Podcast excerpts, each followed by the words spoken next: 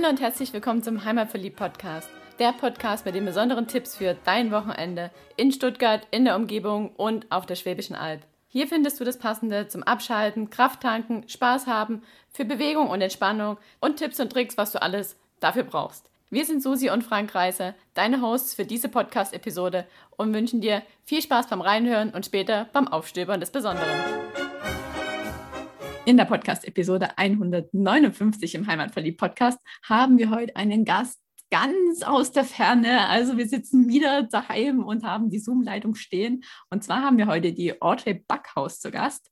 Und warum haben wir jemanden aus Hamburg im Heimatverliebt-Podcast zu Gast? Das liegt daran, dass sie auf dem Alpsteig unterwegs war, auf dem HW1 und eine Hobby-Wanderbloggerin ist, wie sie sagt, mit dem Blog Audrey im Wanderland. Und ihr Motto ist, läuft bei ihr. Und was alles so auf dem Alpsteig lief, wie es dazu kam und was sie erlebt hat. Das wird sie uns jetzt in dieser Podcast-Episode erzählen. Und wir sagen erstmal schön, dass du da bist. Herzlich willkommen im Heimatverliebt-Podcast. Ja, moin aus Hamburg, ihr beiden. Grüß dich. Erzähl doch mal, wie ist überhaupt dein Bezug zum Wandern? Ich habe auf deinem Blog gelesen, du musst mindestens zweimal im Jahr, mindestens eine Woche mit deinem Rucksack unterwegs sein.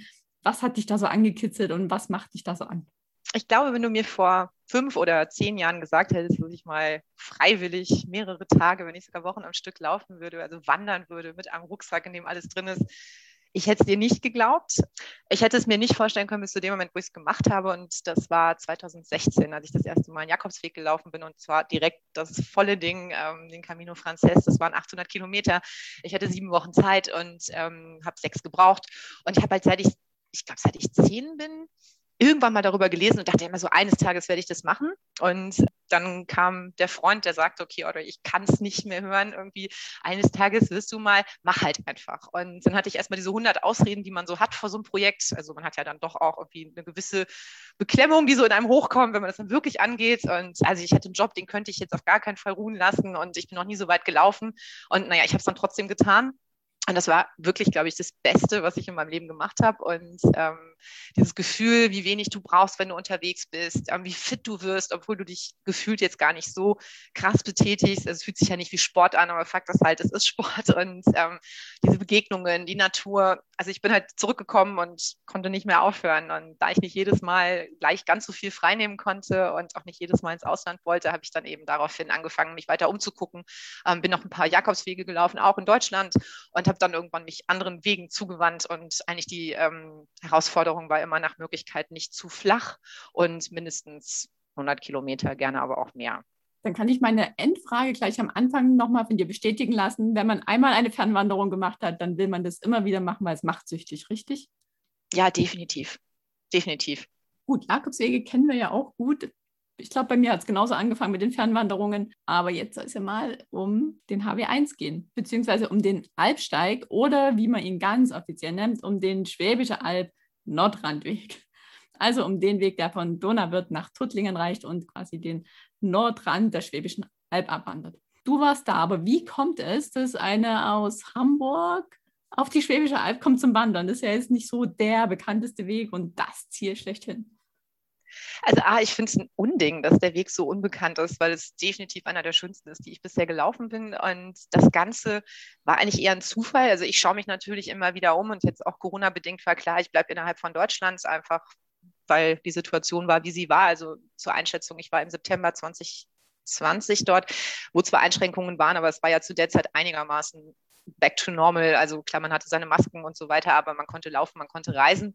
Und insofern war das klar, dass ich in Deutschland bleibe und war aber völlig unschlüssig, wohin es gehen sollte und hatte dann ähm, recht zufällig einen Podcast gehört, in der ähm, Christine Türmer eben erzählte, dass ihr Lieblingsstück in Deutschland der HW1 wäre und so HW1 nie gehört, so ein bisschen gegoogelt und habe parallel mit einer anderen Bloggerin, die eben aus dem, ähm, in der Nähe von, ich glaube, ähm, Gingen wohnt, geschrieben und das ging um was ganz anderes. Also sie wollte gerade ähm, ein Buchprojekt umsetzen und ich hatte auch mal darüber nachgedacht und sie schrieb mir und dann so, ja Mensch, Audrey, wie ist es eigentlich, wanderst du dieses Jahr noch? Und dann habe ich halt irgendwie, ja, schon, ich weiß noch nicht ganz wohin, hast du nicht noch einen Tipp? Weil sie halt auch wirklich schon viel rumgekommen ist und dann sagte sie ja dies und das und hm. also ihr persönlicher Favorit wäre ja der Alpsteig und der wäre halt auch direkt vor ihrer Haustür, aber sie hätte bisher niemanden gefunden, der Lust hätte, den mit ihr zu gehen, aufgrund der doch recht anspruchsvollen Höhenmeter, die man halt auf den Etappen machen muss und auch, weil die Etappen jetzt nicht ganz so kurz sind. Und dann dachte ich, okay, das kann jetzt nicht sein, dass innerhalb von, ich glaube, wirklich einer Woche hier zwei Leute, die sich auch jetzt wirklich mit Wandern auskennen, mehr oder weniger diesen Weg vor die Füße werfen. Bei sowas werde ich dann immer so ein bisschen abergläubisch und denke dann so, so wenn der Weg sich so anstrengt, irgendwie mir so zu winken, dann, ähm, ja, dann muss ich ihn auch laufen. Und dann habe ich angefangen zu recherchieren und da war also wirklich ganz schnell klar, ich werde es machen. Zumal auch die Anreise ähm, für mich ganz gut war, weil es Nachtzüge gab, die mich hin und zurück brachten, was ich jetzt auch in der aktuellen Situation ganz angenehm fand, weil du eben nicht ähm, mit Maske acht Stunden da sitzt, sondern ein eigenes Abteil hattest und dann so ein bisschen irgendwie schlafen konntest. Gut, wie gut das geht, ist nochmal ein anderes Thema, aber es war eine relativ komfortable Art und Weise hinzukommen und das passte einfach alles zusammen und naja, dann ging die Planung los. Also so bin ich auf den HW1 gekommen. Man hat ihn mir quasi an mich herangetragen und ähm, das war eine großartige Sache. Und so wie du jetzt davon sprichst, gehe ich davon aus, du hast es auch nicht bereut. Nein, überhaupt nicht, überhaupt nicht. Also ich war schon sicher, dass es mich jetzt nicht völlig enttäuschen wird, einfach weil ich glaube, dass wenn man viel gewandert ist, man ein ganz gutes Gefühl dafür hat, ob ein Weg schön ist oder nicht und ob der gut ausgeschildert ist und ob die Infrastruktur passt. Aber ich hatte ehrlich gesagt nicht mit so einem Panoramafeuerwerk gerechnet. Ich hatte nicht damit gerechnet, ähm, wie viele Bogen man irgendwie passiert, wie schöne Wälder es gibt. Ähm, und womit ich auch gar nicht gerechnet hatte, war, dass ich sogar Begleitung haben würde. Also ich bin eigentlich gewöhnt, ähm, wenn ich in Deutschland unterwegs bin, dass ich in der Regel nicht nur die Tage, sondern auch die Abende allein bestreiten muss.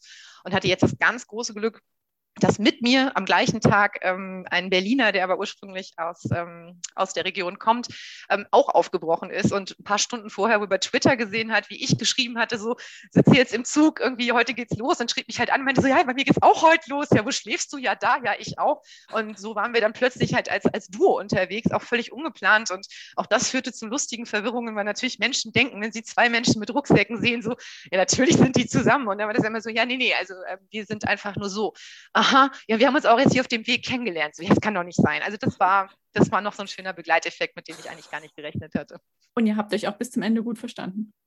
Wir haben uns auch bis zum Ende, so, beziehungsweise bis jetzt gut verstanden und hoffentlich auch in Zukunft. Also wir sind nicht die ganze Zeit zusammengelaufen, ähm, weil jeder halt so seinen Weg geplant hat. Ne? Also man kann ja, also ihr kennt das von den Jakobswegen wahrscheinlich genau wie ich, dass man läuft, wie man lustig ist und wenn man nicht mehr kann, dann sucht man sich eine Alberge und äh, kommt dort unter.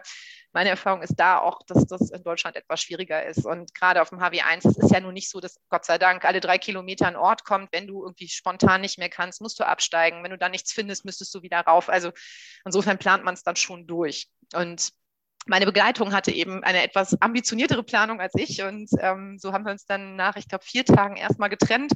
Dann hat er festgestellt, wie sehr ihm dann doch der abendliche, ähm, der abendliche Entertainment-Faktor fehlt, ist dann eine Nacht länger in Bad Urach geblieben und dann sind wir gemeinsam bis ins Ziel. Das, wie ich finde, das einzig Enttäuschende am HW1 ist, diese völlig unspektakuläre finnischer Tafel, die irgendwo so zwischen Brückenüberquerung und Fußgängerzone völlig unbedeutend irgendwo hängt. Und wir haben halt so einen kleinen Schnaps getrunken und wurden halt wirklich angeguckt, als ob wir wie so Obdachlose wären, die gar nichts Besseres zu tun hätten. Und dachten wir so, hey, das ist ein großer Moment. Wir haben 365 Kilometer geschafft und naja, dann stehst du da in deinen Wanderklamotten mit deinem Rucksack vor dieser Tafel und es gab halt keinen Applaus und kein, kein Abklatschen. Es war eher so ein etwas armseliges Bild, aber für uns war es großartig. Und dann haben wir überlegt, wir haben unterwegs so viele tolle Sachen bekommen, dass es jetzt nicht an der Tafel scheitern soll. Gibt es eigentlich eine Urkunde oder irgendein Abschlusszertifikat in Anführungsstrichen? Nicht, dass ich wüsste. Also ich glaube, man kann auch irgendwas sammeln. Ich glaube, es sind jetzt keine Stempel, aber ich habe mich da nicht so schlau gemacht. Das fand ich jetzt auch nicht so wichtig. Ich habe ich hab Eindrücke gesammelt. das hat gereicht. Ja, und, und wie weit bist du dann eigentlich so jeden Tag Laufer und wie lange, also wie viele Stunden am Stück immer, bis du eine Pause gemacht hast und wie viele Höhenmeter haben sich da dann auch ergeben? es lässt sich leider nicht immer ganz so einpendeln, wie man das vielleicht selber gerne hätte. Also klar, man hat, also meine, meine Wohlfühl-Etappen werden irgendwie rund um 25, 22, 20, je nach mhm. Tagesform. Es waren aber jetzt einfach auch ein paar Tage dabei, wo ganz klar die 30 gekratzt wurde, weil es einfach nicht anders ging, weil du dann eben die Wahl hast, entweder du läufst halt einen riesen Umweg in irgendeinen Ort, der aber nicht auf dem Weg liegt, oder es gibt eben keine Unterkunft. Und insofern waren es zwischen, ich glaube, der kürzeste Tag, und das war auch tatsächlich der allerbeste, waren 15 und der längste waren 33 und die 15 das war tatsächlich nicht zu planen und zeigt auch wieder mal, wie großartig es ist, wenn man Dinge einfach passieren lässt. Ich, also ich bin am Wasserberghaus gestartet. Das ist halt eines der Wanderheime und das hatte, weil es zwei Bettzimmer hatte, auch tatsächlich offen. Ich liebe solche Unterkünfte. Also ich auch wieder so Camino-Feeling-mäßig Menschen treffen auf Menschen und wollte da also unbedingt hin und bin dann los und es hat geregnet. Also es war wirklich durchgehend und ich war nach zwei Stunden schon komplett nass und bin dann ähm, weitergegangen und ich hätte an dem Tag eigentlich bis Wiesensteig gehen müssen. Auch das wäre abseits des Weges gewesen, ähm, weil aber die ich glaube, das waren die Eckhöfe am Blesiberg, die hatten halt zu, Corona-bedingt. Und ähm, insofern schied die Unterkunft aus und stapfte da also durch den Regen und hatte 27 Kilometer vor der Brust und kam dann am Boslerhaus an. Auch ein, ähm, es ist eins von diesen Naturfreundehäusern, die aber auch so als Wanderheim fungieren. Und das waren eben 15 Kilometer. Und ich wollte eigentlich nur ganz kurz mal durchatmen und ähm, dann gab es riesen Radau aus diesem Bosler-Haus, das eigentlich geschlossen sein sollte, eben auch wieder Corona-bedingt. Und, und, ich hörte also so diese typischen Stammtischgeräusche. So viele Menschen trinken Bier und sind dabei sehr gut gelaunt. Und, und dachte so, boah, wenn ich jetzt irgendwas nicht brauche, dann jetzt so ein Haufen angesoffener irgendwie, die da schön im Warmen sitzen und ich bin hier völlig durchnässt. Und dann schossen aber so zwei ältere Herren aus der Bude raus und dann so, ja, wer ich denn wäre und wo ich denn hin wollte. Und ich habe dann halt erzählt, ich glaube auf dem HW1, das fanden sie ganz toll. Und die haben mich halt sehr, sehr schnell versucht zu überreden, dass ich bleiben soll.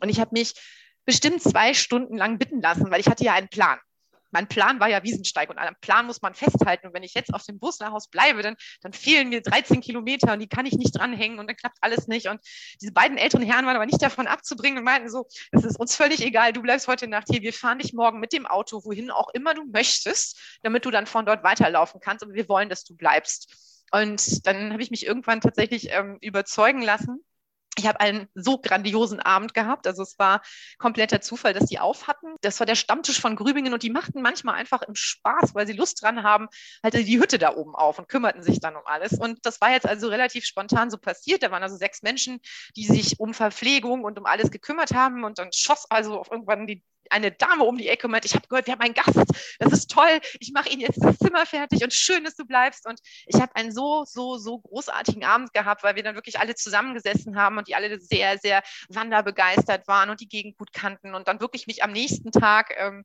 mit dem Auto äh, dahin gefahren haben, wo ich hin wollte, um dann weiterzulaufen. Insofern, also das war ein Tag, der war nicht geplant, der war deutlich kürzer. Und genau deswegen halt so wunderschön. Und das ist das, was ich eigentlich liebe, wenn, wenn dir das Glück beschieden ist, dass du Menschen triffst. Also das finde ich immer ganz besonders. Und ich habe dann zum Abschied noch eine Postkarte bekommen, da stand drauf, als der Himmel geweint hat, hat er uns dich gebracht und haben sie alle unterschrieben. Und es, mir ging halt echt das Herz auf. Und ähm, also es war wirklich ganz toll. Und auch mit denen habe ich noch ein bisschen Kontakt und die freuen sich auch schon sehr auf den Blog und ähm, auf ihre Starrolle äh, in diesen Beiträgen dann oder zumindest in dem einen. Und das war wirklich eine tolle Geschichte. Es gibt viele Einflüsse auf, wie lange man unterwegs ist, also auch sowas jetzt, oder halt auch, wo die nächste Übernachtungsmöglichkeit ist, ob man einen großen Umweg auf sich nehmen muss und, und will vor allen Dingen, oder stattdessen lieber noch den weiteren Weg läuft, bis man dann eine wirklich Unterkunft erreicht, die auf dem Weg liegt. Ich finde, Unterkunft auf dem Weg ist Pflicht. Also ich weiß nicht, warum, das muss was in meinem Kopf sein. Also es zwingt einen ja wirklich niemand, jeden Meter zu gehen und man könnte auch ja problemlos noch irgendwie einen Bus hopsen und dann irgendwie 10, 15 Minuten fahren. Aber wenn es irgendwie machbar ist, möchte ich wirklich auf dem Weg bleiben und dann vielleicht diesen kleinen Abzweig machen, wenn ich eh schon am Ortseingang bin, das ist mir dann egal. Ähm, ich hatte eine einzige Unterkunft, das war Kirchheim statt Auen, weil ähm, Auen wirklich alles dicht war. Und das war dann wiederum total klasse, weil ich, ähm, ja, ich hatte irgendwie mir die Strecken bei Komoot rausgesucht, einfach nur, falls die Markierung mal nicht so funktioniert, dass ich halt sehe, wo ich hin muss. Und habe mir dann halt einen Weg ähm, zu meiner Unterkunft suchen lassen. Und der ging dann auch völlig überraschend von der Burgtech runter, ähm, durch so Streuobstwiesen bis nach Kirchheim. Das war traumschön. Und es war natürlich ein Stück, was eigentlich zum Alpsteig gar nicht gehörte. Und natürlich ist es okay, dann hatte ich auch meinen Frieden mit der Unterkunft gemacht, einfach weil der Weg so schön war. Also ich finde, manchmal muss man halt ein bisschen ja, ein bisschen äh, vielleicht von seinen Überzeugungen runter, aber wenn es irgendwie geht, natürlich nicht. Mhm. Und mir widerstrebt auch dieses Reservieren. Ich finde es eigentlich ganz, ganz furchtbar, wenn ich vier Wochen bevor ich starte schon genau weiß, dass ich am 14. Tag irgendwie da und da bin und am 15. da und da. Aber ich glaube, dass diese Nummer ist, auf Risiko zu spielen und zu hoffen, dass man was findet, einen so stressen würde, weil die Infrastruktur halt anders ist als jetzt irgendwie auf so einem Jakobsweg, ähm, dass ich mir den Stress einfach nicht geben möchte und dann lieber diesen sicheren Hafen habe und weiß, egal wann ich ankomme, das Zimmer ist da aber ja, das bestimmt dann schon mehr die Etappen als das eigene Wohlfühlen. Also im Bestfall passt das übereinander. Auf die Idee, ein Zelt mitzunehmen, auf die bist du nicht gekommen. Doch, auf die Idee bin ich durchaus gekommen. ähm, es, scheitert, es scheitert an meinem in dem Moment dann doch so ein bisschen schissigen Wesen. Also ich finde die Vorstellung, mit dem Zelt unterwegs zu sein, ganz fantastisch. Und ich hoffe, dass ich irgendwann groß genug bin, dass ich mich das auch traue. Ich glaube, ich würde es machen, wenn noch ein zweites Zelt dabei wäre. Also ich habe auch tatsächlich mit meinem Wanderkumpan jetzt auf dem Alpsteig ganz oft gedacht, da sind ja so viele von diesen kleinen Hütten, wo dann vielleicht auch noch ein Grillrost draußen ist und wo man wunderbar, also ob jetzt erlaubt oder nicht, das müsste man dann nochmal prüfen, aber wo man wunderbar theoretisch zelten könnte mit Blick auf Panoramen, die man sich nur wünschen kann und dann am besten auch noch einen Sonnenaufgang. Bei mir scheitert es daran, die Vorstellung, wirklich allein im Wald zu liegen und mhm. so nachts oder im Dunkeln mein Zelt aufzubauen, damit es keiner sieht. Es ist irgendwie nicht so richtig doll. Plus, man muss es natürlich auch wieder tragen. Und das ist, glaube ich, der nächste Punkt. Also das ist ja dann auch nicht nur das Zelt. Wenn du das Zelt mit hast, brauchst du vielleicht noch eine Matte und du brauchst einen Schlafsack und dann wird das Gepäck direkt wieder ein anderes. Insofern bisher noch nicht, aber ich finde die Idee sehr romantisch, so für zwei, drei Tage durchaus, aber auch jetzt, glaube ich, nicht für zwei Wochen. Also so zwischendurch mal so eine Dusche finde ich eigentlich ganz gut. vielleicht auch für die anderen, die man unterwegs trifft, auch wenn es nicht so viele sind auf dem Alpsteig, aber. Ja, das stimmt schon wenn es jetzt nicht das Zelt war, du hast gerade gesagt, ein Naturfreundehaus und Wanderheime, wo hast du so generell übernachtet? Also leider nur in zwei Wanderheimen, weil die anderen alle dicht waren. Hm. Und das finde ich deswegen besonders schade, weil ich noch nie einen Weg in Deutschland jetzt außerhalb der Alpen gesehen habe, der so großartig mit Wanderheimen etc. gepflastert wird. Also du könntest eigentlich, ich glaube, neun oder zehn liegen auf dem Weg. Und wenn die nur halb so schön wären, wie das im Boslerhaus war, dann wäre das also noch mal mehr naja, ich will jetzt nicht schon wieder Camino-Feeling sagen, aber man hätte halt nochmal eine andere Art des, des Reisens. Weil das aber nicht ging, war es ansonsten ausschließlich ähm, Gasthöfe und Hotels und kleinere Pensionen und ja, ganz klassisch. Was halt teilweise ein bisschen schade ist, weil dann natürlich wiederum so das Preis-Leistungs-Verhältnis, also man ruft das ja gar nicht alles ab. Also eigentlich, du willst ja nur irgendwie kurz duschen, im Bestfall waschen, was ja auch in, in Hotels so viel schwieriger ist als in so, einer, in so einem Wanderheim oder so einer Herberge, weil die natürlich viel mehr darauf vorbereitet sind. Und ich immer wieder diese Situation habe, wo man denkt, das Waschbecken ist definitiv zu klein und es hat keinen Stöpsel, also die Sachen wieder mit in die Dusche nehmen und dann so wie beim Weintreten irgendwie so die eigene Wäsche so in der Dusche durchbalken und das ist ja, hat semi-optimal, aber mein Gott, es geht alles. Und äh, ich finde es dann nur manchmal schade, wenn man dann so ein tolles Hotel hat und sich, also ich fühle mich dann stellenweise fast wie so ein Eindringling, so in meiner sippbaren, schicken Wanderhose mit meinem leuchtenden Pink-Shirt und, äh, und kommt dann halt in so einen schicken Laden rein und denkt immer so, ja, ja, ich kann mir das wirklich leisten, aber äh, ich muss jetzt halt hier schlafen. Also insofern kann ich das dann nicht so, nicht so schön nutzen, wie ich das vielleicht würde, wenn ich jetzt irgendwie zwei Tage Wellness-Wochenende machen würde. Wie ist es dann mit den Kosten, wenn man so in Pensionen und Hotels übernachten muss? Hast du einen Überblick, was du für die Zeit, die du unterwegs warst, ausgegeben hast? habe ich jetzt nicht wirklich ganz akkurat im Kopf. Also ich habe es irgendwo zusammengestellt. Ähm, ich glaube, in der Regel lag es zwischen 45, wenn es gut lief, und 75, wenn es schlecht lief. Und das war meistens dann mit Frühstück. Und das wäre halt auch nochmal so ein Vorteil der Wanderheime, weil die natürlich so dermaßen wanderfreundliche Kurse haben, dass du teilweise mit 20, 25 Euro inklusive Abendessen daraus marschierst. Und gut, aber ich mache das nicht, um zu sparen. Aber trotzdem, ich finde es halt schön, wenn du gerade sowas wie Wandern wirklich möglichst vielen Leuten zur Verfügung stellen kannst. Und naja, wenn du jetzt hochrechnest mit 50 bis 75 Euro und du hast dann natürlich auch noch Abendessen und vielleicht noch was zwischendurch, kommt halt schon auch ordentlich was zusammen dafür, dass du eigentlich mit deinem Rucksack so ganz äh, primitiv irgendwie unterwegs bist. Ist, du siehst es nicht bei den Kosten, aber ich finde, das Erlebnis rechtfertigt es trotzdem absolut. Jetzt haben wir schon über ziemlich viele Dinge gesprochen. Ich glaube, was wir kurz unterschlagen haben, ist, du hast so in dem Nebensatz gesagt, es sind über 300 Kilometer, aber wie viele Tage warst du denn eigentlich unterwegs? Sag mal ein paar Eckdaten zu dem Weg. Ja, ähm, ich war 16 ähm, Wandertage unterwegs. Es sind 365 Kilometer, also genauso viele wie Tage im Jahr. Das kann man sich gut merken. Und ähm, ich habe dann aber einen kleinen Fehler gemacht bei der Planung, weil es sagt ja niemand, dass man immer so richtig auf Zack ist. Ich habe also geplant, ähm, mit diesem Nachtzug hinzufahren und habe mir also meine Tabellen gebastelt und hatte mir gedacht, so Mensch, den ersten Tag, da läufst du einfach nur von Donauwörth bis Harburg. Das sind irgendwie muckelige 15 Kilometer oder so, also ganz entspannt mal so reinkommen. Irgendwann, so ich glaube eine Woche bevor ich gefahren bin, hatte ich auf einmal so diesen kleinen Geistesblitz, dass wenn man an einem Tag in einen Zug reinsteigt, man erst am nächsten Tag da wieder raussteigt. Also an dem Tag selber definitiv nirgendwo mehr hinwandert, auch nicht von Donauwörth bis nach Harburg. Und dann kam wirklich so einmal die Frage auf, was mache ich jetzt?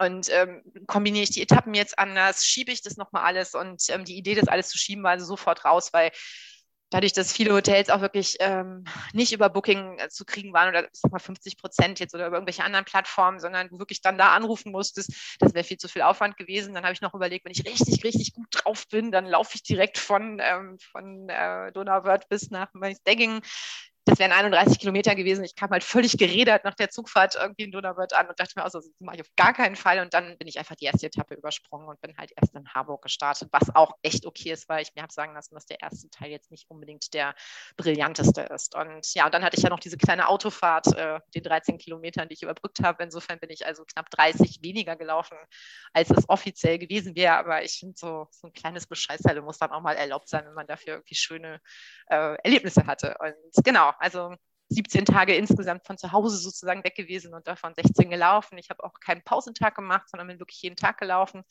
Und ja, das waren so die Eckdaten. Ich war unterwegs Ende September und bin dann Mitte Oktober, also kurz vorm nächsten Lockdown, ähm, wieder angekommen, genau. Und wir haben es kurz schon mal angeschnitten, höhenmetermäßig. Gibt es da eine Summe? Es waren angeblich 8.900 nach oben und 8.600 wieder runter, also schon ordentlich. Also es gibt keinen kein Tag, an dem es nicht irgendwie mehrfach rauf und runter geht. Und das Gemeine ist auch relativ logisch. Die Ortschaften sind natürlich gerne mal im Tal. Das heißt, dein Tag startet so mit, ich bin noch nicht wirklich aufgewärmt, aber es geht direkt richtig hoch. Und es waren auch eigentlich die Tage, also fast alle dann, an denen man mich lautstark fluchen hörte. Also es ist irgendwie bis ich wirklich warm gelaufen bin und es muss dann halt auch raus. Und ich glaube, das hat mein meinen Berliner Kompagnon teilweise doch sehr verwundert, was da alles aus mir rauskam, wenn ich der Meinung bin, dass es eine absolute Zumutung ist, irgendwie in der ersten Stunde schon irgendwie weiß ich nicht, zweieinhalb Kilometer steil bergauf zu laufen. Aber dann ist es ja auch wieder das Coole, finde ich, wenn du dann oben bist und gerade wenn das Wetter gut ist und dann halt so einen Ausblick hast und das ist wirklich das ist von Ausblick zu Ausblick. Also das entschädigt dich ja dann für alles. Und dann stehst du oben und denkst so, ich bin der König der Welt. Und ähm, das ist schon wirklich unbezahlbar. Und ich finde auch gerade einmal erinnere ich mich, auch so ein Regentag, der Olli war irgendwie auch ein paar Stunden vor mir schon unterwegs. Ich hatte also ganz mädchenmäßig in einer Bushaltestelle versucht, dem Regen zu entkommen und habe da also wirklich stoisch anderthalb Stunden gesessen. Da hatte so, das wird schon irgendwann wieder aufhören. Und ähm, tat es dann kurz mal, dann bin ich also losgestiefelt und kaum war ich unterwegs, zack, Schleusen auf und ich war natürlich trotzdem nass und musste dann auch wieder einen Berg hoch. Ich weiß nicht mehr, welcher es war. Es muss irgendwie so am, am 11. oder 12. Tag gewesen sein. Und, ähm, und bin halt noch so durch den nassen Wald und es war so ganz tolle bemooste Pfade und dann ist so ein kleiner Fuchs an mir vorbeigelaufen und dann war ich schon wieder halbwegs im Einklang. Und dann kam ich oben an und eigentlich auch eine von diesen Aussichten, wo normalerweise wahrscheinlich irgendwie zehn Leute stehen und irgendwie sich äh, die Beine in den Bauch staunen. Und es war einfach jetzt aufgrund des Wetters niemand da. Und in dem Moment, wo ich oben ankomme, reißen die Wolken auf. Und ich habe diesen sonnenbeschienenen, unglaublichen Ausblick ganz für mich alleine. Und dann gibt es ein Bild, das ist auch als meiner Lieblingsbilder vom Alpsteig, wo halt diese Bank, die genau auf diesem Aus, ähm, Ausblick ähm, ausgerichtet ist, halt behangen ist mit meinen Sachen, also meinem Regencape und meinem durchnässten Pulli. Und das ist halt alles so einmal drauf drapiert. Und das sind natürlich so Momente, wo du einfach denkst, ja, es kann auch ganz geil sein, durch den Regen zu laufen, weil dann ist natürlich die Chance, dass du dann da oben stehst, wenn die Sonne kommt, deutlich größer. Und solche Sachen finde ich eigentlich immer ganz gut. Also Karma-Punkte kommen dann wieder zurück. Wie war denn das Wetter eigentlich generell, mal abgesehen von diesem Regentag? Also wir haben unglaubliches Glück gehabt. Es, ich sehe es an den Bildern und ich finde es auch immer so bezeichnend, wie unterschiedlich Bilder sind, wenn der Himmel blau ist. Ne? Also es wirkt ja ganz, ganz anders. Und ich glaube, von Regentagen hatten wir zwei und auch nicht den ganzen Tag. Es war stellenweise schon ganz schön ordentlich, dass es gepfiffen hat. Irgendwie gerade auf den Wipfeln, also bei den Zehntausendern war es doch schon so, dass teilweise dachte, ja, ich sitze hier in der Sonne, mir ist trotzdem ganz schön frisch. Ähm, ich habe abends am Böllert gestanden und ähm, wurde auch fast weggeweht, fand das aber ganz toll, weil ich eine Jacke hatte, die winddicht genug war. Aber wir hatten sehr viel Sonne und es war eben wirklich angenehm. Also so dieses Wetter, wo du denkst, ich könnte jetzt irgendwie in einem kurzen Shirt laufen, aber ich fange nicht an, wie wild zu schwitzen, weil es irgendwie über 25 ist, sondern es war perfektes Wanderwetter. Und dann finde ich auch so ein paar Kontrasttage ganz nett, wo es dann mal nicht ganz so schön ist. Aber es war jetzt nicht, dass man jeden Tag denkt, so, oh, soll ich doch den Bus nehmen, weil es schon wieder regnet. Und das hatte ich halt im Sommer hinter mich gebracht. Da habe ich nämlich äh, Corona-bedingt äh, Wandern vor der Haustür probiert und bin von Hamburg nach Lübeck gelaufen. Da gibt es halt auch einen Weg. Und da hat es tatsächlich bis auf einen Tag wirklich nur geregnet. Also alle Klischees für Wandern in Norddeutschland erfüllt. Und ähm, insofern war also der Alpsteig dann ein schöner Kontrast mit viel Sonne. Und wie sah denn dann so dein typischer Tagesablauf aus? Wann bist du morgens gestartet und wann hast du gesagt, so jetzt reicht es mir für heute, jetzt gehe ich zum Wein über oder zum Bier oder beides? beides. Oder? Ich glaube, mich zu erinnern, dass ich nicht so früh dran war. Also in der Regel haben wir irgendwann zwischen acht und neun so das Frühstück hinter uns gebracht und also um zehn war ich immer schon auf der Strecke, wahrscheinlich auch eher so um halb zehn. Ähm, das Gute war, es war nicht ganz so früh dunkel, das heißt, man hatte genug Zeit und ich bin grundsätzlich, auch wahrscheinlich durch diese wundervolle Eigenschaft, immer mal wieder zwischendurch eine rauchen zu wollen, ähm, sowieso jemand, der gerne kurze Pausen macht und äh, dann einfach so nach, weiß ich nicht, ein bis zwei Stunden sich immer mal kurz hinsetzt, plus wenn es eine gute Aussicht gibt. Das heißt, ich habe gefrühstückt, ich habe meistens, wenn es irgendwie ging, und das war fast nie ein Problem, auch noch irgendwie das zweite Brötchen dann irgendwie für unterwegs eingepackt, weil das ist schon nicht ganz unwichtig. Die Wahrscheinlichkeit, unterwegs was zu bekommen, ist nicht besonders hoch. Dadurch, dass man eben nicht durch irgendwelche äh, gastronomisch erschlossenen Gegenden geht, dadurch, dass die Wanderheime zu hatten. Insofern war schon gut, was dabei zu haben. Dann sind wir meistens so bis drei, halb vier gelaufen und dann hatte der Olli nämlich, das fand ich ganz toll, von einer anderen Wanderung die großartige ähm, Idee mitgebracht, dass man den anderen überrascht. Das war eine sehr einseitige Geschichte. Olli hat immer mich überrascht und hatte dann immer irgendwelche tollen Sachen dabei. Also sei es irgendwie eine, eine Laugenstange mit Käse oder irgendwas Süßes. Und das war so irgendwann so, dass man mich echt wie so ein Kind immer schon so, wann machen wir die Mittagsüberraschung irgendwie? Und ähm, das heißt, das war also ein ganz fester Bestandteil dieser Wanderung, Nachmittagsüberraschungen. In der Zeit, wo wir uns getrennt haben, gab es ein anderes ähm, ähm, Happening. Da hat er nicht immer so kleine Schatzsuchen äh, für mich ähm, organisiert. Also er hat irgendwo was versteckt und hat immer vorher schon Fotos gemacht. Und er war ja einen Tag vor mir und ich musste das dann suchen. Das war auch also großartig. Insofern habe ich wirklich Glück gehabt mit der Begleitung. Ähm, ja, und dann sind wir irgendwann angekommen ich denke mal so zwischen fünf und halb sieben, also je nach, je nach Tagesform, dann gehst du duschen und siehst zu, dass du wirklich was ordentliches zu essen bekommst und spätestens dann kommen auch Wein und Bier ins Spiel. Genau, und dann, ja, wann, weiß ich nicht, um zehn schlafen, halb elf. Also du bist ja dann auch platt, ne? irgendwie so den ganzen Tag an der frischen Luft. Das fordert dann ja durchaus auch und hm, habe ich meistens gut durchgeschlafen und am nächsten Tag ging der Spaß von vorne los. Gab es außerdem Olli und den Herren in diesem Naturfreundehaus noch andere Begegnungen an der Strecke, an die du dich gerne ja. erinnerst? Ja, auf jeden Fall. Also gut, die Buslerhaus-Truppe ist, also die ist ganz weit oben über allem, neben Olli logischerweise. Wir hatten aber auch also es waren wenig Fernwanderer, also mit uns sind noch zwei andere gestartet. Ähm, eine Dame, die äh, zum ersten Mal ohne ihren Gatten unterwegs war und das mal ausprobieren wollte und dann leider wegen, ich glaube, es waren Knie- oder Hüftschmerzen am dritten Tag aufhören musste. Und noch jemanden, der auch noch ein ganzes Stück mitgelaufen ist und dann irgendwann auch ähm, leider körperlich bedingt raus ist. Also ich glaube, das ist auch ein Punkt, den darf man nicht unterschätzen. Also das kann schon auch echt an die Substanz gehen. Ne? Also das jeden Tag zu machen, das ist was anderes als irgendwie, ich gehe manchmal irgendwo spazieren und auch das mit dem Rucksack wird oft unterschätzt, dass du dann vielleicht gar nicht Probleme mit den Füßen bekommst, sondern eben mit den Knien. Also ich habe zum Beispiel immer Stöcke dabei, einfach, obwohl ich keine Knieprobleme habe, um mich zu entlasten, um sicherer zu stehen. Und dann hatten wir eigentlich hauptsächlich Begegnungen mit Spaziergängern. Und das Schöne ist, natürlich dadurch, dass du diesen, diesen riesen Rucksack aufhast, ziehst du irgendwo die Aufmerksamkeit auf dich. Und die Leute wundern sich, wo zum Teufel du denn hin willst. Den wenigsten ist überhaupt bewusst, dass sie gerade auf einem Fernwanderweg spazieren gehen. Und dann haben wir immer gesagt, ja, das ist der Alpsteig, ja, was ist das? Ja, es ist der HW1, das kannten dann schon einige oder den Schwäbischen Alb Nord, nein, ich krieg's doch nicht mal mehr hin. Wie heißt er richtig? Schwäbische Alb Nordrandweg. Doch, Schwäbische Alb, Nordrhein-Weg, ist aber auch ein kompliziertes Wort.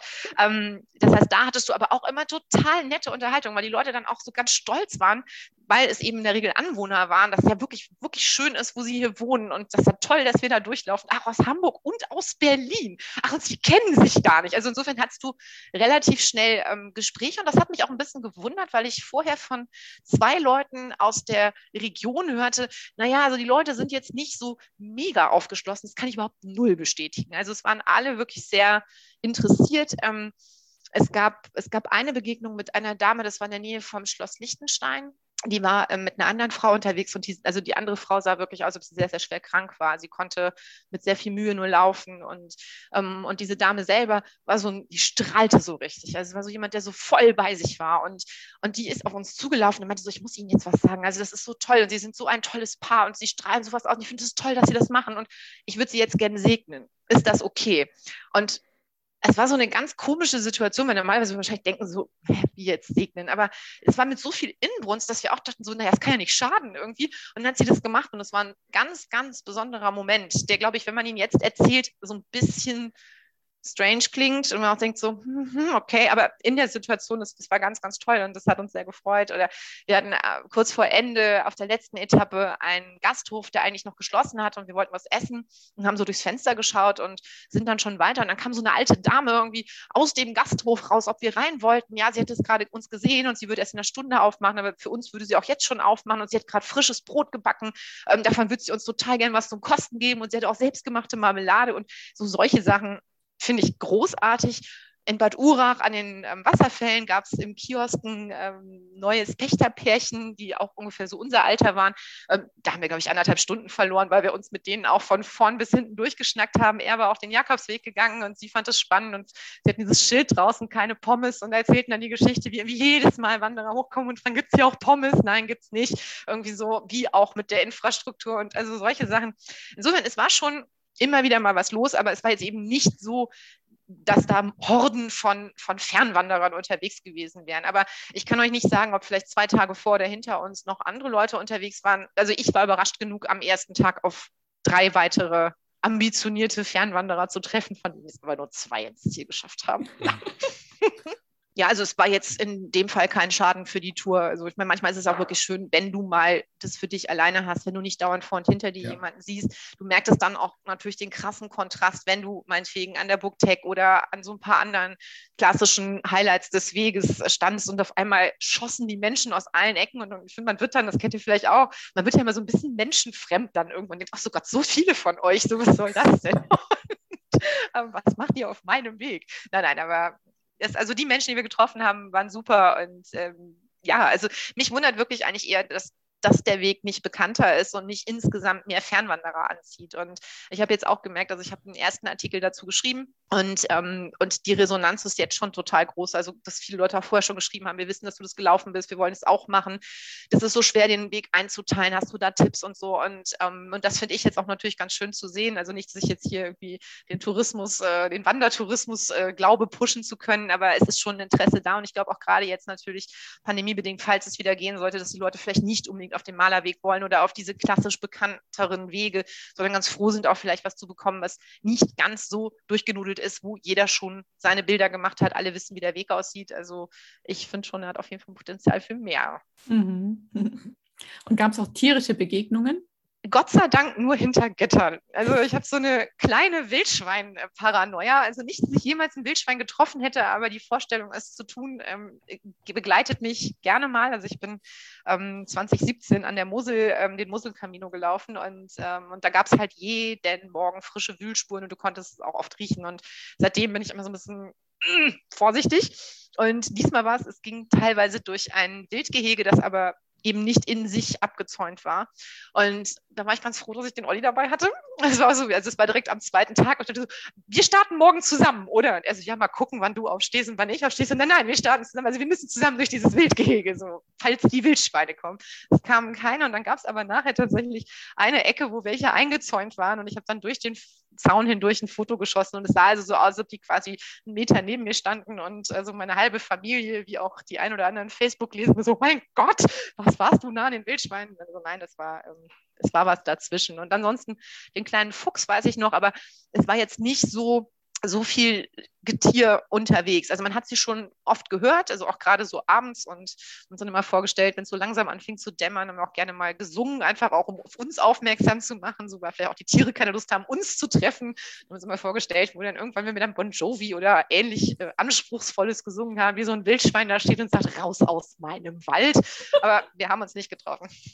Bei Wildschwein kommt mir gerade die nächste Frage. Was gab es denn so zu essen den ganzen Tag, außer der Nachmittagsüberraschung und dem Frühstück? Hm, also es gab Kässpätzle oder Maultaschen oder Kässpätzle.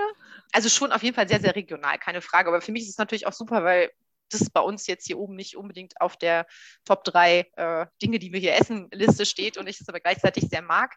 Ähm, ich habe mich da mal an Linsen und Seiten rangetraut. Das war schon so, ich dachte, was ist das? Und dann wurde es mir halt erklärt und ähm, dann musste ich es natürlich auch mal essen. Fand es auch tatsächlich ganz lecker. Es gab irgendwann den guten Rostbraten. Heißt der Rostbraten? Zwiebelrostbraten. Zwiebelrostbraten, den gab es auch, genau. Was hatten wir noch? Es gab einmal, oh genau, als ich in, ähm, in, in Kirchheim war, gab es nichts anderes als den lokal ansässigen Cevapcici stand. der aber wirklich grandioses Cevapcici hatte, das gab es da und ja, so zwischendurch halt, also nur je, nach, je nachdem, was, was der Ort hergab. Aber das Glück war wirklich, dass meistens auch die Unterkünfte entweder sogar selber ein ähm, kleines Restaurant mit dabei hatten oder es dann wirklich in unmittelbarer Nähe was gab. Und insofern haben wir sehr regional gegessen. Zum Glück war wahrscheinlich auch, dass du keine Vegetarierin bist, weil sonst Hilft. die ganze Zeit von Kässpätzle ernähren wäre auch nicht so prickelnd gewesen. Ja, das war dann tatsächlich ähm, eher das Thema für meinen Wanderbegleiter, der teilweise dann doch sehr zu kämpfen hatte, wenn das einzig vegetarische Gericht irgendwie Pommes mit Mayo waren. Außer in Bad Urach. Richtig, aber in Bad Urach waren wir nicht zum Abendessen, das war okay. Also in Bad Urach gab es halt einfach nur Kaffee und Kuchen und dann nachher noch ein kleines Schnäpschen ähm, als Dankeschön für das gute Gespräch. Ja. Wir haben eh extrem viel Schnaps getrunken und ich meine, ihr trinkt ja auch gerne so diese ganzen Obstgeschichten, ne? irgendwelche Obstbrände und Likörchen und so. Das, also ich habe selten so viel davon gekostet. Ähm, das Beste gab es in Bopfingen am Ipf. Also ich hatte noch nie was, das ist so eine schöne Geschichte, ich habe noch nie was vom IF gehört, also warum auch. Und ähm, am ersten Abend in Mace Dagging sitzen wir also zu viert zusammen und diese Dame, von der ich vorhin erzählte, die ohne ihren Mann unterwegs war, ähm, sie war Lehrerin und hat dann irgendwann gesagt, so ja, morgen, morgen ähm, sehen wir dann einen der bedeutendsten Berge Deutschlands. Also okay, Zugspitze ist woanders, Brocken auch. So, was meint sie denn? Ja, der Ipf. Und, und ich, so, der, die das IPF, wer da was ist der IPF? Und dann hat sie uns also Bilder gezeigt und erzählt, es waren eben keltische Spuren und überhaupt. Und insofern haben wir natürlich die ganze Zeit Witze gemacht über den IPF, ähm, was vielleicht ein bisschen gemein war dem IPF gegenüber, weil ist ja wirklich ganz süß. Und kam also in Bobfing an und waren also da im, im, also ich zumindest war im Gasthof. Und äh, man hatte mir halt gesagt, ja, ja, das war nur eine telefonische Reservierung. Ich hatte die ganze Zeit Schiss, dass das nicht klappt, weil irgendwie so wäre schon schön gewesen, irgendwas schriftlich zu haben, wo drauf steht, ja, äh, liebe Audrey, wir freuen uns, wenn du kommst. Und dann dachte ich mir so, es wird schon klappen. Und ähm, dann hieß es immer nur so, ja, wir müssen noch mal mit der Chefin sprechen. Und ich hatte mir unter die Chefin halt so eine, so eine ältere Dame mit so einer Kittelschürze vorgestellt, die irgendwie so seit 50 Jahren irgendwie da in der Küche steht und Schnitzel von links nach rechts paniert. Und dann kamen wir an und dann, ähm, oder ich kam an und ja, ja, äh, ich glaube, da hängt irgendwo ein Zettel seit ein paar Wochen in der Küche, da steht dein Name drauf und ja, ich hole mal kurz die Chefin. Und die Chefin war halt irgendwie, ich weiß nicht, Mitte 20 oder so. Und, ähm, und das war total spannend, weil wir haben abends mit ihr zusammengesessen und sie hat dann irgendwie alle Obstbrände aus der Umgebung rangekarrt und da waren also ganz großartige Sanddorn und Marille und was weiß ich was alles bei und erzählte dann eben, dass da vor Ort, und das fand ich super spannend, ganz viele junge Leute jetzt wieder eigentlich so ein bisschen in die Traditionsbetriebe ihrer Eltern zurückgehen und sich auch da untereinander vernetzen und wirklich versuchen, das wieder so ein bisschen zu beleben. Fand ich super schön. Und ähm, insofern, also das war auch so eine Unterkunft, die ich irgendwie bei Google gesehen hatte und dachte, ich muss jetzt nicht irgendwie in die Nobelbude sieben Häuser weiter und natürlich war es ein absoluter Knaller, auch da wieder, weil es einfach schön war, wie sie erzählt hat und sich da halt eine Stunde zu uns gesetzt hat und uns mit Schnaps abgefüllt hat. Ja, das sind die Begegnungen des Weges. Ne? Absolut. Der Weg gibt dir, was du brauchst. Ja, also in den Streuobstspieße und so, ja, das haben wir auch schon festgestellt, gibt es gute Schnaps und die die werden jetzt tatsächlich auch von den jüngeren Leuten wieder mehr genutzt. Und es ist ja wichtig, dass die gepflegt werden und auch, dass das erhalten bleibt, diese hunderttausende Obstbäume. Ja, da ist viel Arbeit mit verbunden. Und man kann es ja kaum besser nutzen, wie Schnaps draus zu machen. Absolut. Und wenn man dann noch jemanden hat, der ihn mit solcher Inbrunst an den Mann bringt, ich fand das klasse. Und sie war wirklich so Feuer und Flamme und das war dann eben die Chefin. Und ich hatte so mein Bild klappte so in sich zusammen, aber ja, sie machte da einen ganz guten Job. Wie hast du dich denn, wenn es jetzt gerade nicht, äh, wenn du dich nicht gerade daran orientiert hast, wo, wo es der nächste Schnaps gibt, wie hast du dich denn so untertags orientiert, wenn der Schnaps noch ziemlich weit weg war? Also ich spreche jetzt davon, hast du eine Karte gehabt, bist noch Schilder, auch nach der Ausschilderung gelaufen oder vielleicht die ganze Zeit Handy am Mann oder wie, wie muss man sich das vorstellen? Auf was ist man da angewiesen? Großteils musste man sich gar nicht groß orientieren, einfach dadurch, dass die Markierung wirklich gut ist. Also du hast dieses eher unscheinbare kleine Symbol des Alpsteigs. Ich hatte eigentlich mit ein bisschen mehr Bomben gerechnet. Das ist ein kleines Dreieck und äh, das leitet dich schon im, ich würde sagen, 85 Prozent der Strecke sicher durch die Gegend. Vorausgesetzt, deine Augen sind offen. Also oft ist es dann wirklich der dümmste anzunehmende Endnutzer, der das Ganze dann, naja, kollabieren lässt. Ähm, also wir haben uns ein paar Mal schon verlaufen, einfach weil wir im Gespräch waren und nicht so gut hingeschaut haben. Und genau deswegen hatte ich zur Absicherung noch ähm, mir die GPX-Trails runtergezogen und hatte sie auf dem Handy und konnte deswegen jederzeit gucken, wo bin ich und wo muss ich hin. Das einzig bisschen ärgerliche dabei war, dass ich die Tracks bei meinem Wanderführer dabei hatte. Der Wanderführer war von 2016, das war der Rutter Wanderführer, der jetzt dieses Jahr, ich glaube sogar im April mit einer Neuauflage rauskommt. Und es gab aber einfach seitdem einige Wegumleitungen. Und die waren auch in der Regel, glaube ich, sehr viel schöner als die Ursprungsstrecke, aber teilweise auch länger. Und das ist natürlich schon brutal, wenn du denkst, du machst irgendwie 25 Kilometer und hinten raus einmal hast du dich verlaufen und dann kommt diese neue Umleitung und du gehst sie, weil sie markiert ist und endest dann mit 29. Also klar, das ist machbar, aber so vier Kilometer mehr heißt halt auch eine Stunde mehr. Und wenn du eh schon irgendwie vielleicht nicht ganz so früh gestartet bist, weil du dachtest, du läufst 25 und dann wird es noch eine Stunde mehr, dann kann die eine Stunde dir schon auch nochmal ganz gut zusetzen. Also wir hätten immer die Möglichkeit gehabt, uns eben auf dem kürzesten Weg leiten zu lassen, aber das ist nichts, was ich möchte. Also ich versuche schon genau den Weg so zu laufen, wie er ausgeschildert ist. Da ich überhaupt nicht in der Lage bin, Karten zu lesen, sind also papierende Karten bei mir völlig fehl am Platz. Ich hatte für Notfälle noch den Wanderführer im Rucksack, aber das hätte ich mir auch schenken können. Es geht also wirklich ganz gut so. Also er ist schon sehr gut durchmarkiert. Und noch eine ganz praktische Frage, wie kamst du dann von Tuttlingen zurück nach Hamburg? Ich bin von Tuttlingen erst bis Offenbach gefahren mit so einem Bimmelzug und dann Offenbach, Offenburg, jetzt überlege ich gerade, eine Stunde ungefähr von Tuttlinge nach Villinge und dann nach Offenburg. Ja, wahrscheinlich Durch war das Schwarzwald so. sozusagen. Es war sehr dunkel, da war es wahrscheinlich sehr war nach zehn. Ähm, genau, und von da fuhr auf jeden Fall wieder ein Nachtzug nach Hamburg. Und das habe ich dann auch genutzt. Das war der ähm, ÖBB und runtergekommen bin ich ähm, mit dem, ich wusste nicht, dass es den gibt, den Alpen-Süd-Express. Der fährt, also fuhr zu der Zeit zumindest von Hamburg bis, ähm, oder beziehungsweise von Sylt über Hamburg bis äh, nach München.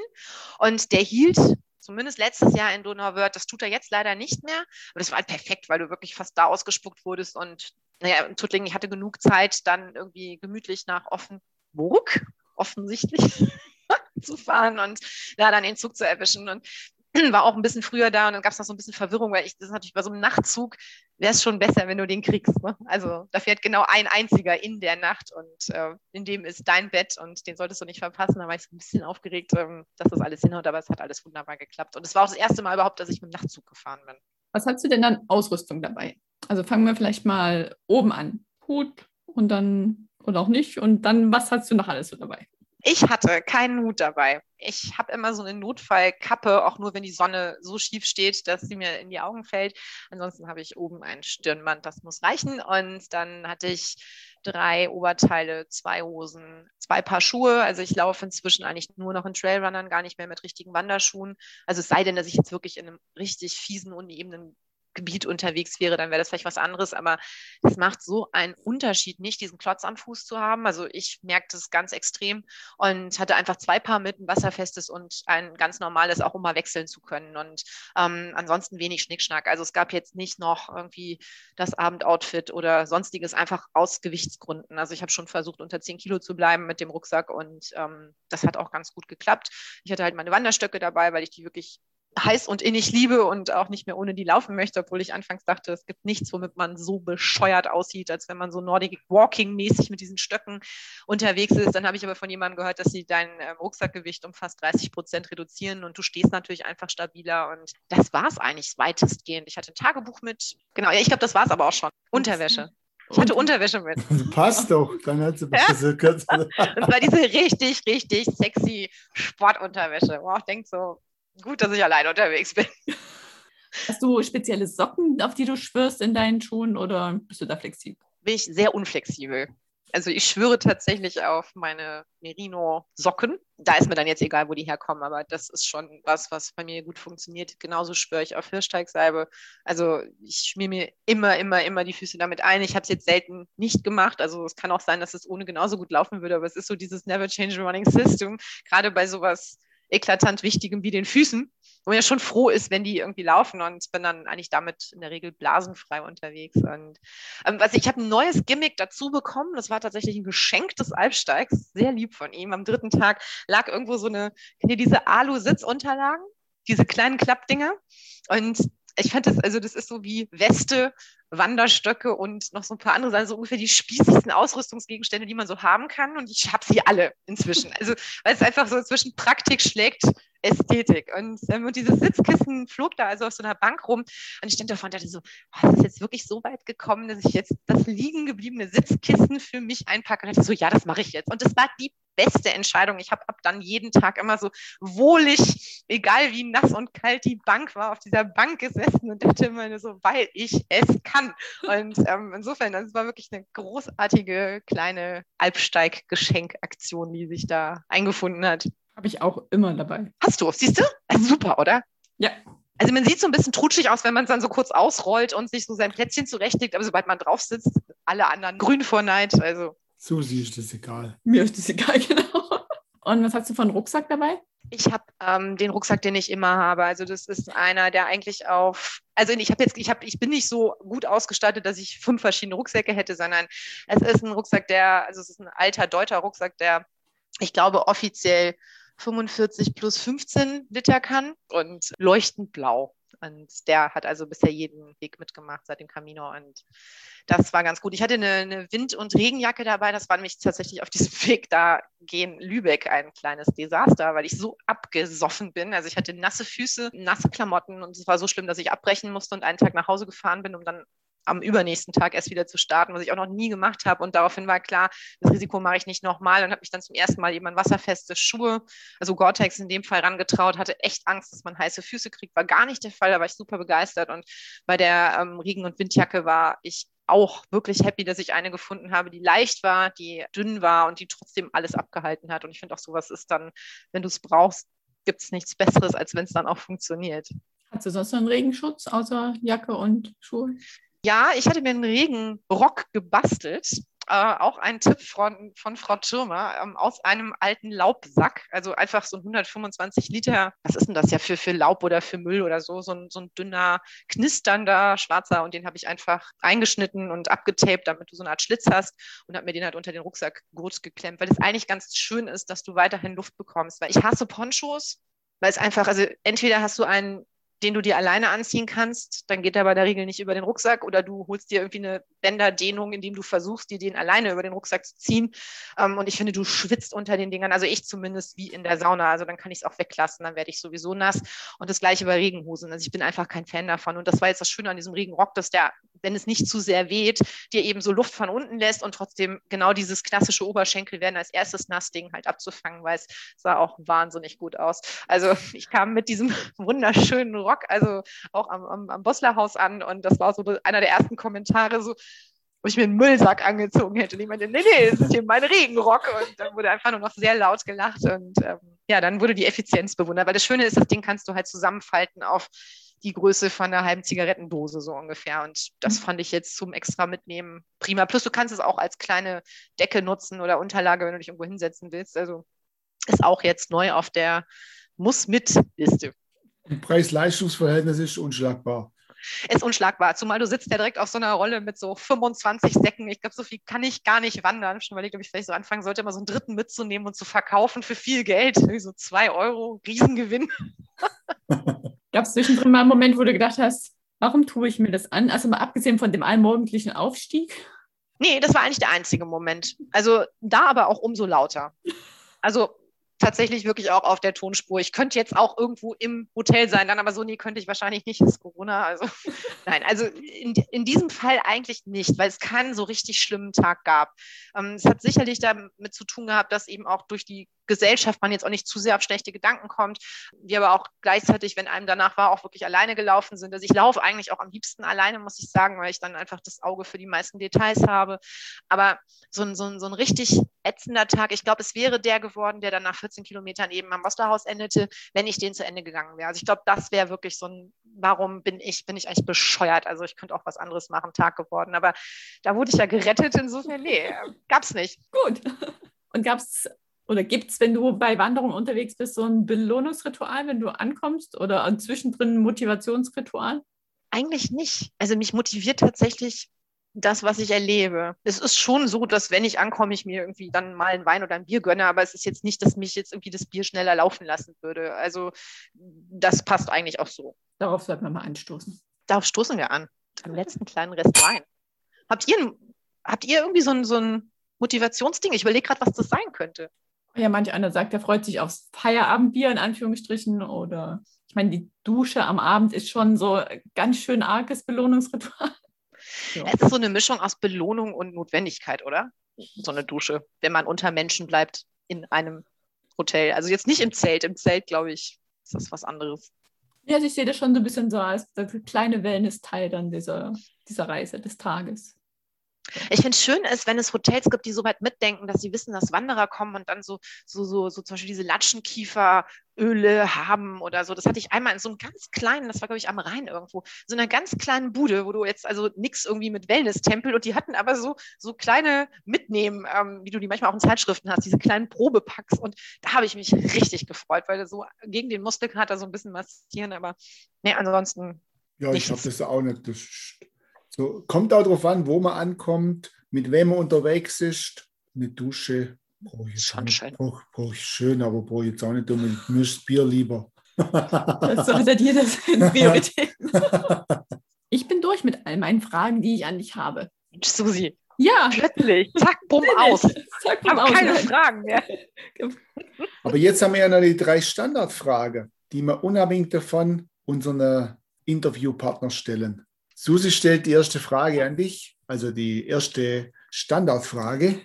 Die erste Standardfrage für unsere Interviewgäste ist, was ist dein Geheimtipp in der Region? Und ich sage jetzt mal, was ist dein Geheimtipp auf dem Alpsteig? Zwei. Das eine ist, sich Hohenneufen auf die Terrasse begeben und sich auf die Mauer setzen mit seinem Getränk und dann einfach nur aufs Panorama gucken. Also es war zumindest für mich einer der schönsten Ausblicke. Ich würde es jetzt nicht wirklich Geheimtipp nennen, aber ich meine, ich komme aus Hamburg. Für mich ist es alles Geheimtipp. Ne? Also ihr wahrscheinlich so, oh, Hohenläufen, so, ey, ernsthaft. Und dann zweiter Geheimtipp und ich verrate nicht, wo er ist, denn dazu muss man einmal den ganzen Alpsteig laufen. Irgendwo wird man ihn finden. Es gibt unterwegs an einer Stelle einen ähm, Zunderpilz. Der ist geschnitzt worden und sieht aus wie ein kleiner Zwerg. Und das wäre mein Geheimtipp. Aber man muss ihn erstmal finden. Okay, gut. Dankeschön. Die zweite Frage wäre, was vermisst du? Jetzt bist du ja wieder in Hamburg zurück und ja, oder, äh, woran erinnerst du dich gern oder noch mehr, noch mehr wie gern, dass du es sogar vermisst hier auf der Schwäbische Alb? Essen. Oh, ich würde sterben für regelmäßig gute Maultaschen und Kässpätzle. Und mein Highlight auch teilweise ähm, die Albra Cola. Die wird in Heubach ähm, hergestellt und die hat ungefähr das beste Marketing, was man haben kann. Also ich stand natürlich wieder so Hamburger vor dieser Flasche und hatte so Albra Cola und gelber Sprudel und es wurde auch wirklich SCHB geschrieben. Und ähm, ja, sagte der Olli Albra, das sind so die Leute, die von der Alp runterkommen, also halt so die Dorfies quasi. Und dann haben wir geguckt und äh, haben den Werbespot gefunden. Und das, das Motto ist Albra, nix für Städter das fand ich richtig geil. Das fand ich richtig super. Also insofern auch das ähm, im Bereich kulinarische Dinge hängen geblieben. Jetzt vielleicht nicht das, was ich am meisten vermisse. Aber ja, die Sprache ist natürlich auch, sagen wir, besonders. Ja, ich fand ja, ich fand ja jetzt das, was jetzt gerade ein bisschen untergegangen ist, fand ich ja sogar am besten, das mit dem gelben Sprudel. Ja, ja, aber also auch wieder geschrieben war. Also ich habe ein Foto von der Flasche gemacht, weil ich es so großartig fand. Das war wirklich lautmalerisch. Also SCHB. Ja. Also das, das, das haben wir ja früher Früher haben wir das ja gesagt, gelbe Sprudel war immer so, so was wie, wie Fanta in der 07 deutsche Brunnenflasche war das ja. drin. Gelbe Sprudel, ja. süße Sprudel und saure Sprudel. Saurer Sprudel ist dann was? Wasser mit äh, Kohlensäure. Mineralwasser. Ah, Mineralwasser. Okay, okay, okay, okay. Also gelbe Sprudel, süße Sprudel, saure Sprudel. Alles klar. Die Antwort bringt mich schon zur letzten Frage nämlich zur Sprache der Schwäbischen Alb. Gibt es noch außer Albra und gelber Sprudel ein Lieblingswort der schwäbischen Sprache, was du mitgenommen hast? Ich fand das Adele ganz hübsch. Also es war für mich erst ein Frauenname, bis ich verstand, dass es der Abschied war. Und ja, das fand ich ganz, ganz zauberhaft. Besser können wir jetzt auch diese Podcast-Episode auch nicht beenden, ne? außer mit einem herzlichen Dank für all deine Eindrücke über den Alpsteig, für deine Antworten. Und auf deinem Blog, habe ich gehört, wird es auch bald noch ganz ausführlichen, einen ganz ausführlichen Bericht geben über alle Etappen. Ist das so? Also es wird noch viel, viel schlimmer. Also es werden 16 ganz ausführliche Berichte. Also wer jetzt auf meinen Blog guckt, wird vorfinden einen Artikel mit ganz viel Informationen. Ähm, vielleicht nicht ganz so witzig geschrieben, wie ich mir sonst irgendwie vornehme zu schreiben, weil es einfach doch informationslastig war. Und ähm, wie eben immer auf meinem Blog wird es also für jede einzelne Etappe einen Beitrag geben. Und ich denke mal so in sechs Wochen wird es losgehen und dann wird jeden Sonntag ein weiterer Tag auf dem Alpsteig mit mir durchschritten werden können. Das heißt, man kann das ganz gemütlich vom Sofa machen und hat trotzdem das Gefühl, man wäre dabei. Mit eine ganze Menge Fotos, nehme ich an. Ganz genau. Schön. Und bei uns gibt es dieses Podcast-Interview natürlich auch als Blogbeitrag mit vielleicht zwei, drei Fotos von dir. und alles zum Nachlesen. Und dann sagen wir vielen Dank und Adele. Adele! Grüße nach Hamburg. Ciao, macht's gut.